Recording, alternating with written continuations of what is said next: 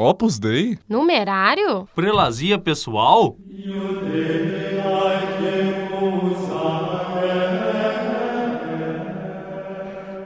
Termos como esses talvez não fossem muito conhecidos antes do sucesso do livro lançado em 2003, O Código da Vinci de Dan Brown, vendedor de mais de 15 milhões de exemplares.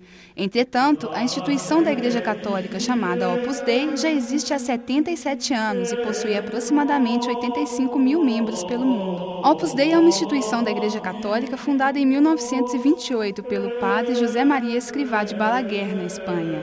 O termo é latino e significa obra de Deus, por isso é chamada por muitos simplesmente como obra. A instituição prega que todos são chamados a se santificar, não só no momento da missa ou da oração, mas através do trabalho diário realizado de forma perfeita e da ajuda ao próximo, seguindo assim os passos de Jesus Cristo. O advogado Caio Miranda Junqueira, 26 anos, conheceu a instituição através de seu irmão em Campinas. Ao se mudar para BH em 2003, a sede do Opus Dei foi o primeiro lugar que ele buscou para receber o apoio que precisava. Caio frequenta a obra desde 1997. Eu comecei frequentando os centros de estudos, a formação profissional, debates, direito civil, direito penal, com professores. Ela proporcionou tudo para mim, proporcionou né, tudo no sentido espiritual de formação profissional.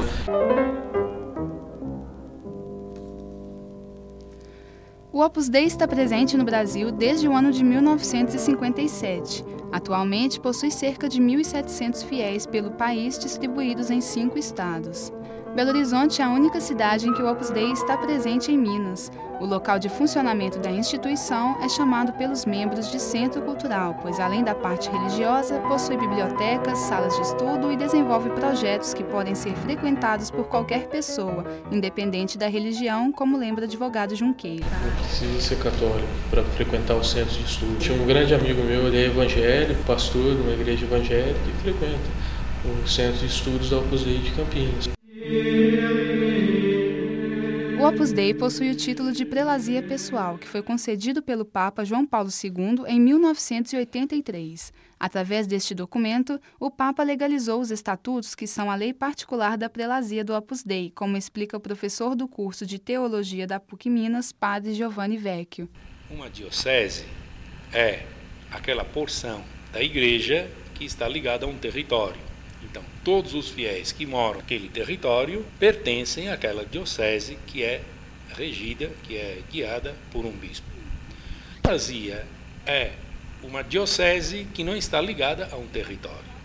Então, muitos fiéis que podem morar nas mais diferentes regiões do mundo, pelo fato de ter vínculo com aquela prelazia, eles estão ligados àquele bispo, que é o bispo responsável daquela que é a prelazia.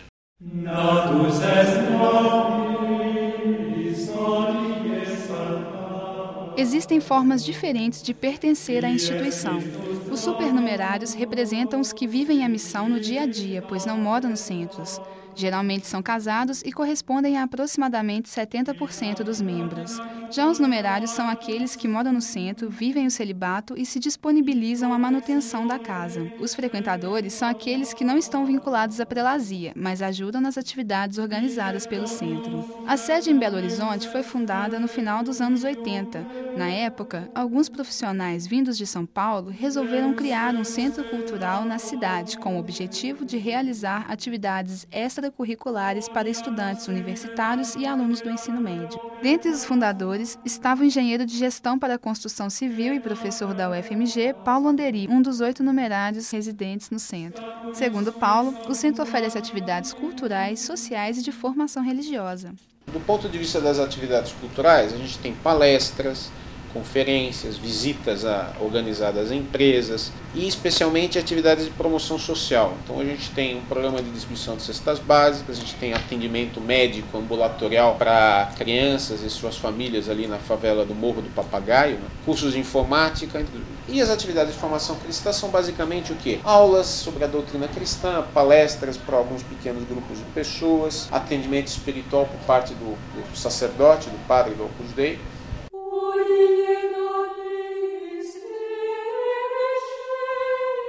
De acordo com a doutrina da obra, homens e mulheres não podem morar no mesmo centro cultural. Paulander explica que essa distinção existe com o intuito de evitar a dispersão do objetivo direcionado para a perfeição do trabalho diário. Além do masculino, Belo Horizonte também possui um centro feminino, que foi fundado há oito anos e atualmente conta com seis numerárias. Contudo, as práticas e ensinamentos da Opus Dei geram opiniões muito divergentes. Como exemplo, no livro Código da Vinci, a Opus Dei é apresentada como uma organização profundamente conservadora e objeto de polêmicas devido a relatos de lavagem cerebral, coerção e prática de mortificação corporal. A dor é boa, por exemplo, é uma das frases ditas pelo personagem Silas, integrante da instituição e adepto da autoflagelação. O autor do livro criou dois personagens pertencentes à instituição para participar da trama. Silas e Aringarosa são descritos como fanáticos religiosos que, em nome da fé e devoção ao Opus Dei, são capazes de realizar crimes e corrupção. Muitos ex-numerários relatam as experiências traumáticas que viveram dentro da instituição, que vão desde a total submissão aos preceitos da Opus Dei até a autoflagelação imposta aos membros.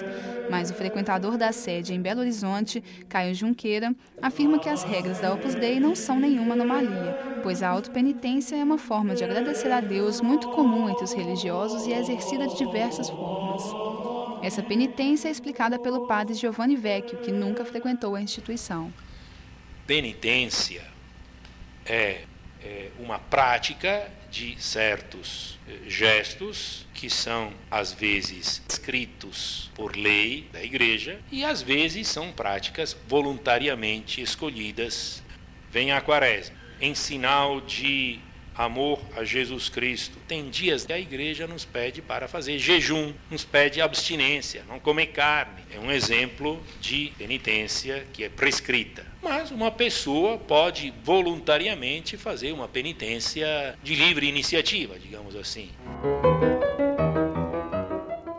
Ao se procurar informações sobre a Opus Dei na rede, os internautas têm acesso a diversos sites.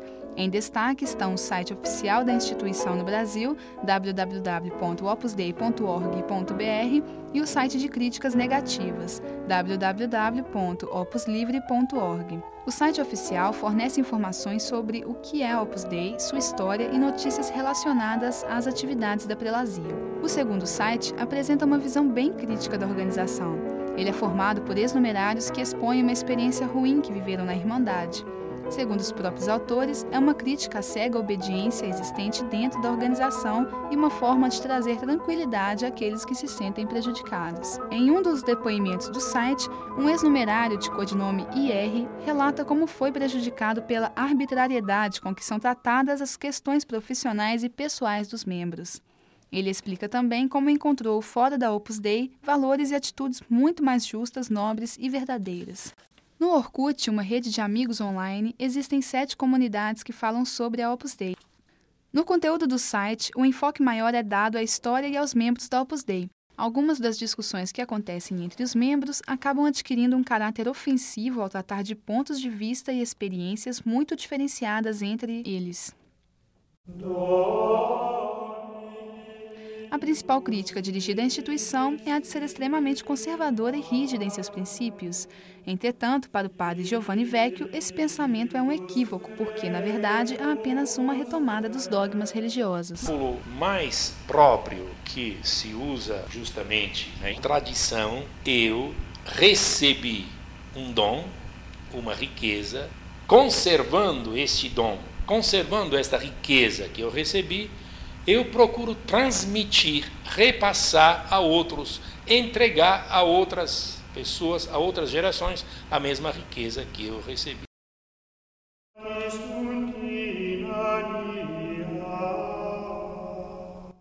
Áudio documentário produzido pelas alunas do quinto período de jornalismo. Amanda Galo, Ana Paula Pimentel, Camila Martuchelli, Sinara Monteiro, Mariana Barcelos, Raquel Araújo e Sara Brito. Participação especial: Cláudio Correia, Carlos Gabriel e Marina Maria. Locução: Sara Brito. Edição: Gabriel Dulce.